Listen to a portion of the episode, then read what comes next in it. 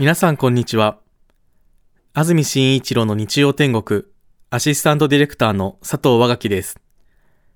日天ポッドキャスト、今日は830回目です。Apple、Spotify、Amazon Music、Google、Voicy など各種ポッドキャストやラジオクラウドで聞くことができます。日曜朝10時からの本放送と合わせて、ぜひお楽しみください。それでは、2月18日放送分、安住紳一郎の日曜天国。今日は番組冒頭をお聞きください。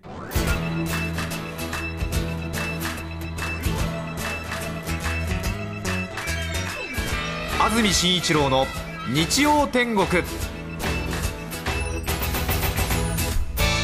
おはようございます2月18日日曜日朝10時になりました。安住紳一郎です。おはようございます。中澤由美子です。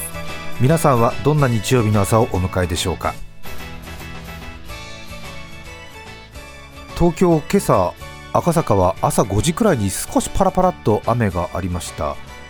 ただ今は雲はありません。綺麗に晴れています。今日の関東地方内陸部ではすっきり晴れそうです東京の降水確率午後夜ともに10%です。今日は気温も上がります。最高気温東京千葉熊谷前橋で16度水戸宇都宮で17度横浜で15度の予想です。そして今週1週間なんですが週間天気予報を見ますとびっくりしたんですが東京でも水木金と傘マークが並んでいますが横浜はなんと月火水木金と傘マークがついてますね。前橋も宇都宮も月曜日から金曜日傘マークとなっています。うん。まあ春の雨ということなのかもしれませんがそうですね。そして気温が月火と高くなるんですよね。火曜日が20度を軒並み超えそうです。熊谷火曜日最高気温23度。2月20日で23度ですよ。ちょっと感覚狂いますよね、えー、東京でも最高気温22度。ねえ。そして水曜日からぐんと気温が戻りまして水曜日からは軒並みいつも通り10度に届かない寒さに戻る予報ということですね。うんジェットコースターみたいになりますね。そうですね。はい。東京はなので20日の火曜日最高気温22度。うん。春近しなんて言ってると 水曜日に最高気温13度雨。木曜日最高気温9度雨金曜日最高気温8度雨っていうことになりますよね。うんあんまり浮かれたり落ち込んだりしないようにしましょう。うね、本当にそうですね。うん、そうね。本当に。まあ三寒四温とは言いますけどね、ちょっとね、その寒にしろ温にしろちょっと極端すぎますよね。先日私宮内庁の御料牧場に行ってきましたなかなかインパクトのある一文だと思いますが御料牧場に行ってきましたなかなかね御料牧場は行く機会ないですもんね。うん私ももちろん初めてなんですけれど。宇都宮市の郊外にあるんですが宇都宮駅から車で30分40分くらいのところに高根沢町と芳賀町にまたがって御料牧場があるんですけれど。栃木県の小学生は見学遠足などで見学に1回は行くというような話も聞きましたし、年1回コロナでしばらく中止だったんですが去年くらいから再開していまして10月に2日くらいにわたりまして一般公開もしているようなので興味のある方は調べて応募されてみてはいかがかなと思いますが、なんとなく御料牧場ってどこにあるのかすらもわからないイメージありますよね。うん、はい、ちょうど今夜 BSTBS で夜6時から放送の皇室特番でこの御料牧場の様子がオンエアされるので興味のある方はぜひ BSTBS の番組の方よろしくお願いいたします。リポートを私がやっておりますのでちょっと宣伝になっちゃって恐縮なんですけれども。これだけね情報が溢れている時代ですけれどもネットなどにはもう何でも出てますよね。ただやっぱり宮内庁の施設に関する情報っていうのはなかなかネットでも出てきませんよね。当たり前ですけれど私たちも相当長く時間をかけてお願いをしてさまざまなやり取りの中で許可をいただいたりあるいは候補に値するとご採火をいただいて初めてお邪魔するということになるんですけれどももうね日本国内いろんなところを自由に見られる時代で YouTuber やインフルエンサーがみんないろんなところからねやってくれてますけれどももう最後は残っているのは宮内庁と刑務所ですよね。もうねこれしかありませんね。うんこの情報はなかなかまず出ないねはい。まあ。放送局も免許事業でマスゴミなんて足ざまに言われることが多いですけどもここはやはり自慢をさせていただきたいのは長年の、まあ、1959年のご成婚パレード中継以来の実績をそれぞれの放送局が持っていて長年のそのまあ関係があって今回も撮影の許可をいただいたということになるわけなんですけれどもさらにですね今回はこの日曜天国のリスナーの皆様にも感謝を伝えなくてはならない経緯がありますのでまた後ほど紹介をしたいと思います。いやー予想外のことが起きました。で今夜の BSTBS6 時からの皇室特番よかったら見てくださ見ます見ます。いねえ。うん。あリスナーの皆さんに感謝するニュアンスは BSTBS 特番には出てきませあんそうなの？ええ。この後ねちょっとへ御料牧場ですよえね、何をしているところかと言いますと、皆さん想像の通り皇室行事には馬がね必ずいますよね。パレードしたりあるいは新しく大使になった人を皇居にお迎えする時などは偽装された馬車まあ正式な、まあ、走る美術品なんて言われてる、まあ、立派な馬車に乗ってね各国の大使とか、まあ、VIP が皇居にやってくるわけですけれどもその馬をね育てて生産しているっていうことさらには牛もねそれから鳥もいたりするんですよね。畑もあるんですよね。園遊会とか皇族の方々が食べる野菜などを作っているところで野菜は私たちが知っているものもあれば日本の伝統文化を継承する役目もある皇室ですからその伝統のお正月に食べるひし花びらとかね普段私たちはもう全く知ることのないような、そういう食べ物メニューを作るんですがそういうところに使われる野菜などで細い人参とかねそういうのをね作ってるんですよね。やっぱりそういうふうに、まあ、作るところからやらないとと文化は守れないということなんだと思いますけれど御料牧場宇都宮にあるんですけども宇都宮市郊外にあるんですけども今は栃木県ですけども昭和44年ですね。なのでちょうど私が生まれるちょっと前ぐらいですけども1969年ですか。1969年まではどこにあったか知ってますか皆さん？年配の方はねあはいはい知ってますよっていうかもしれませんけれど若い人は多分全く知らないですよね。千葉のね成田にあったんですよね。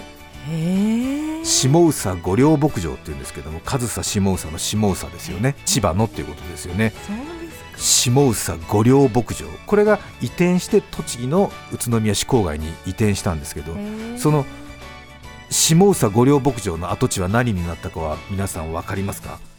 想像すると分かりますよね。そうです成田国際空港ですよね。まあ、全部じゃないですけどもね一部その用地買収とか騒音問題でその後闘争に発展しまうという歴史がクローズアップされてますので意外に何の土地だったかっていうのは埋もれがちなんですけども明治維新の後にすぐに作られた下宇佐御料牧場の跡地のほとんどが、まあ、成田国際空港のほとんどがまあ御料牧場の跡地になっているということなんですよね。あそこにあったんですよねそうなので、まあ、牧場なので平らな方がいいということでもともと平らで江戸時代からずっとその放牧に適した場所だというふうには言われてたんですけどもそこをなので明治維新があった時に、まあ、御料牧場になってそして成田国際空港を作るって言った時にここが適地だろうということでそこが空港になったということなんですよね。私も驚いた事実が一つあって成田空港第一ターミナルビルに皆さん手紙書いたことありますか？手紙？手紙はないよね。成田空港第一ターミナルビルに手紙を書くことはないよね。ないですね。第一ターミナルビルのじゃあ住所知らないですよね。まあね。京成で行くとか JR で行くぐらいにしか意識ありませんもんね。そうです。成田空港第一ターミナルビルの住所をちょっと調べてみていただきたいんですよねそんな人はいないと思いますんで私が代わりに調べておきましたけどあ今から発表しますよ、はい。成田空港第一ターミナルビルの正式な住所ですね、はい。千葉県成田市三里塚五稜牧場一丁目一番地です。へえねえすごいよね。五稜牧場っていう住所残ってるんですよね。なんかもうちょっと初めて見た時は間違いだと誰もが思いますよねえ私は空港の住所を聞いているのにみたいな。五稜牧場1の1ですってなっちゃうもんね。へえ。うん面白いですよね。今も現役で？今も現役で五稜牧場っていう住所があるんですよそうなねんですか。当時は独立採算で牧場をやっていたようですけどもイギリスはね今でも王室が経営している企業体なんかありますがで近代畜産技術と獣医学をそこにまあ国主導でそこに御陵牧場に持ってきたんでいわゆるその馬文化というか馬を育てるノウハウなんかはもうあの辺の成田とか富里のあたりが、まあ、日本でトップクラスということになりますよね。今も競馬好きな方多いと思いますけれども5月下旬に行われる東京ダービー東京優秀ですか。第1回優勝した馬は御陵牧場の馬ですからね。御陵牧場の生産の馬ですから。ねそして今は G1 レース大きなレース勝つのは社大グループの牧場じゃないですか。ノーザンホースパークとかね。白老ファームとか。えももともとの社大牧場は千葉のあの辺りにあって。で要はそのまあ畜産のトップレベルの技術のあるあたりあの辺に要はもう競馬の一番最初のノウハウが詰まってたってことですよね。そしてまあ御陵牧場もなくなったということで社大グループ自体がまあ北海道の方に行っちゃうっていうことなんですけども。なのでえ。まあだから千葉の成田富里三里塚のあたりはもう馬のレベルが飛び抜けてたっていうことだと思いますよえね。そうなんですねねえ。で昭和44年に栃木に移ったということなんですね。へ御陵牧場。興味ありますよねちょっとね。え本当にありますうん。そしてラジオの皆さんに感謝って何のことかと言いますとなかなかね宮内庁の関連施設って撮影させていただけるところじゃないしまた牧場で鳥インフルとか感染症がねいろいろ言われてる中で牧場の皆さんにとっては心配の種がただ一つ増えるだけという側面もあってあまり歓迎されていないなというふうに思う時も正直私たちあるわけですがところがこの栃木の御陵牧場行ったらなんだか随分と加減がよろしいという。なんでだ？なんか随分歓迎されてるなっていう感じ。うん。もう感謝。ねえ普段なんかこう悪態つくのが趣味みたいな私がもう宇都宮市内ですれ違う人たちに全員微笑みかけるぐらいなすこぶる上機嫌。なんだもうありがとうって感じですよね。この御陵牧場の一番偉い人。牧場だから牧場長。上長って言うんだけど銀縁の眼鏡かけた立派な方なんですけどね。この上長が日曜天国大好きです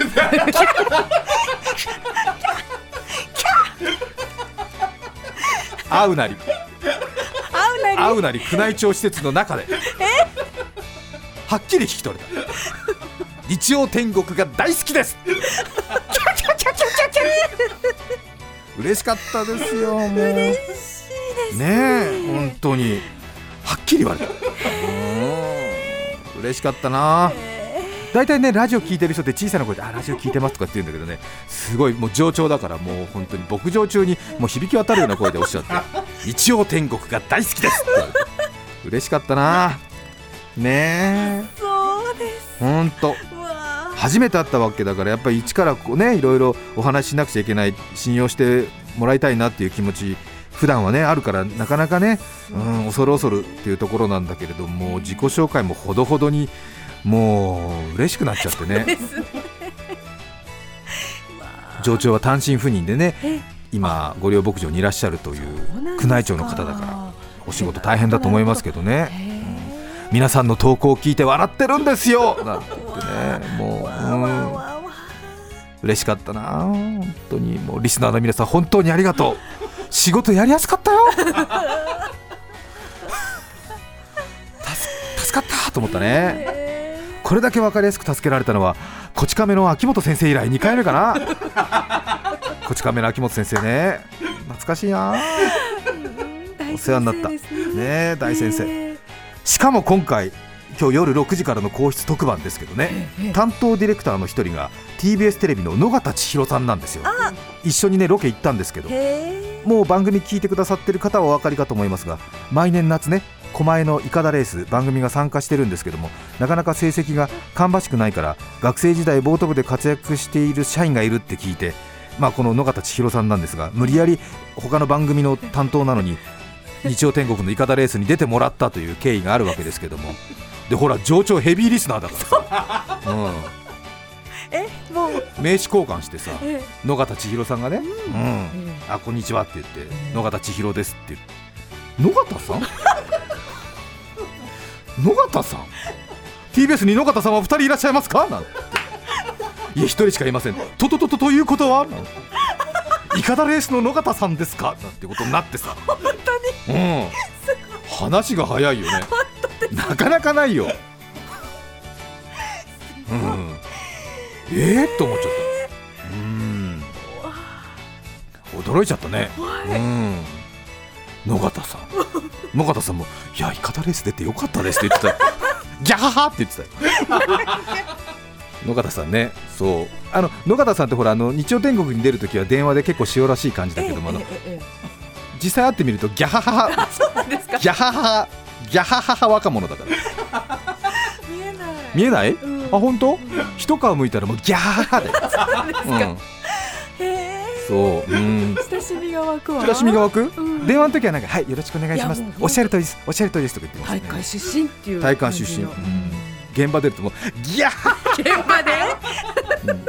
言ってたもん、うん。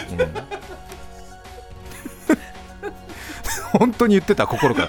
イカダレース出てよかった。こんなことあるんだって言ってた、うん。すごい取材しやすいです。ギャーお前ギャハハハお前って言っちゃいけない。ギャハハハじゃないよ野方さんっつって。ちょっとちょっとなんつって。感謝してるの俺になんて言って。うるさいなんつって。ねそう。またね。そうそうそう。ちょっと俺も恩着せがましいからさ。俺イカダレースに誘ったの俺だよなんつって、うん。でもイカダレース出たの私ですから。ギャーギャーそこもギャーギャポイントーなんだ。ギャー言ってひどい。でもね嬉しかったのよ。なかなかないじゃん。そうですね。で緊張して言ってるからさ。で宮内庁でさ怒られたら困るし余計なことやって迷惑かけたら困るとかさ。失礼なこと失礼なことやっちゃいけないななんて思ってさ。でちょっと恐る恐る言ってたらさ一番偉い上長さんにさ「いや2人とも知ってますよ」なんて。うん、そんなことあると思って、うん、ねありがたいなと思いました。本当。今日ね午後6時から BSTBS で6時から1時間の番組ありますから。今ね私がこれ20分近く話してますけどテレビの中だと澄ました顔の私がこれを5分くらいでリポートしてますんで テレビの編集ってすごいよね。笑っちゃう。ねえ本当ですよね。宮内庁の取材は去年はね音楽を担当している楽部そしてその前は行徳の新浜鴨場ねえお邪魔させていただいてなかなか普段では聞くことのできない鴨場の話。あれいまだにもうあの首都高速の湾岸線とか京葉線乗ってるともういつも思い出しちゃうもんね。本当にそうです。んただちょっと説明するの時間かかるからあんまりあの人には説明できないんだけど、興味ある方はまだポッドキャストなどに残ってると思いますんで。ねえ。鉄砲も弓も使わずに野生のカモを手で捕まえる方法っていう日本の伝統的なね、まあ、鵜匠みたいな鵜飼いみたいな感じだと思うんですけどもそういう方法でやってるっていうことでね興味のある方ぜひ聞いていただきたいと思います。本当にそうですね。あとそうね御料牧場の話をほとんどしてないので皆さんにちょっとしたトリビアというか、まあ、いつかお役に立てるかなっていう情報一つ馬にね名前がついてるんですよね。で漢字2文字で元井さんとか友森とか漢字2文字で名前がついているんですけどもそのそうなんですよ、うん、カタカナじゃないんですよね。漢字2文字で、うん、ついてるんですけど。名字のような。名字のような感じでね。ねで2文字目はね母親の名前からもらうんですけども1文字目の漢字は一体何からもらうでしょうか。これがね宮内庁の馬らしい馬らしさが出てますよね何だと思いますか？一文字目の漢字。年号。年号惜しい。宮内庁の馬らしい。漢字一文字目。まあだからえっ、と友森号だったら友ですよね。うん。あとは元勇だと元本っていう字がついてますけど実はこれですね歌会始めのお題からつくんですよねなので令和5年のお題は友だったので令和5年生まれの馬は全員1文字目が友。ね。で母馬は1年に1頭しか産まないので、まあ、2文字にしても他の馬と被らないんですよね。なので1文字目が友だとあ令和5年生まれだなとかね。今年の歌会始めのお題は平和の和かな。なので多分今年生まれる馬は全部1文字目が数なんとかってなるっていうことらしいですよね。まあ素敵ですねちょっとこれはね誰かに話したくなるようなそんなトリビアですね。いや本当にお世話になっちゃって上長に。ねなんかこんなこと話して迷惑かからないといいんだけれど勝手に話してしまいました。ごめんなさい。ねでも名前出してないからいいよね。うん。わかるか上長って言っちゃったらね。そうね、うん、山野さんお世話になりました。山野様お世話になりましたお世話になりました。いつもありがとうございます。いつもありがとうございます。嬉しいです。本当嬉しいね。そう。いややっぱりね外出てねこうやってよくしてもらうとね本当にもうねやっててよかったなと思いますよね。うん。本当。やっぱりね外出てねやっぱり日本テレビとかフジテレビのアナウンサーはね名前が通ってる。でやっぱり TBS テレビはねやっぱりちょっとそこには及ばない。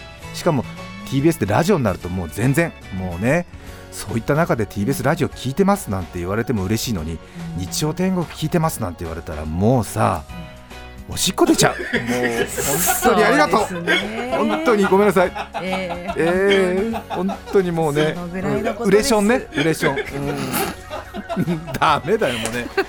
なうん今日のメッセージテーマはこちらです。最近ハマっていること。町田市の桜桜さん50歳女性の方からいただきましたありがとうございます。ありがとうございます。最近ハマっていることは全力で孫と遊ぶことです、いいですね。50歳でお孫さんか。ねえ。早いね最近一番力を入れたことは節分の鬼でした。1月の頃から娘と衣装合わせ 突入する時間綿密な打ち合わせをし当日を迎えました詳細は娘の自宅から少し離れた駐車場の車で衣装に着替え娘の自宅前に車で乗り付け一通り暴れたらまた車で駐車場に戻り 私服に着替え娘の家に助けに戻るという設定です。わあすごいね。ちょっとした強盗のスケジュールだよねこれね。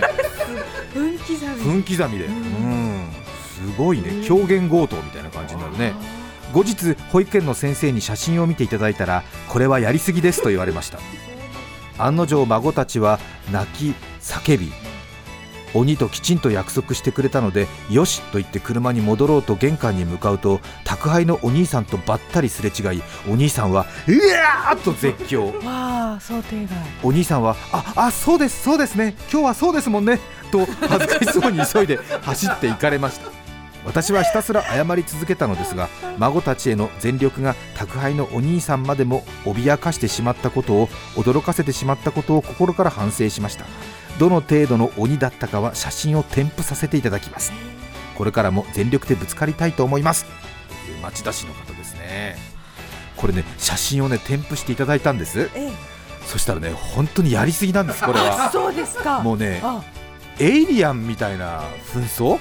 でしかもねかなり本格的な紛争でこれはね職務質問とかちょっと多分捕まると思いますね。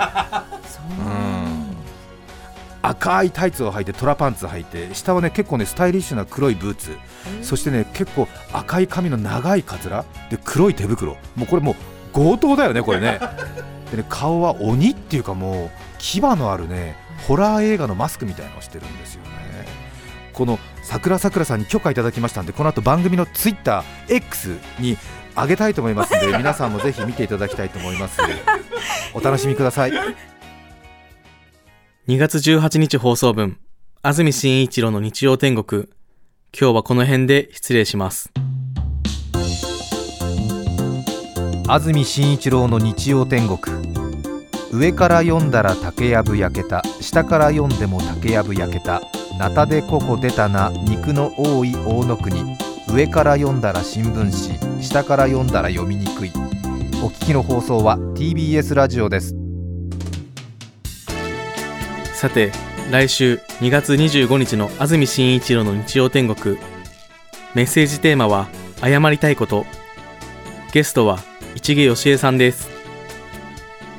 それでは来週も日曜朝10時 TBS ラジオでお会いしましょう。さようなら。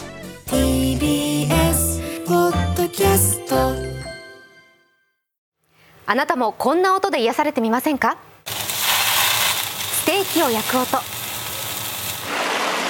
川のせせらぎ。焚き火の音。TBS テレビ「ザタイム目覚めのいいね」ポッドキャストで連日配信中。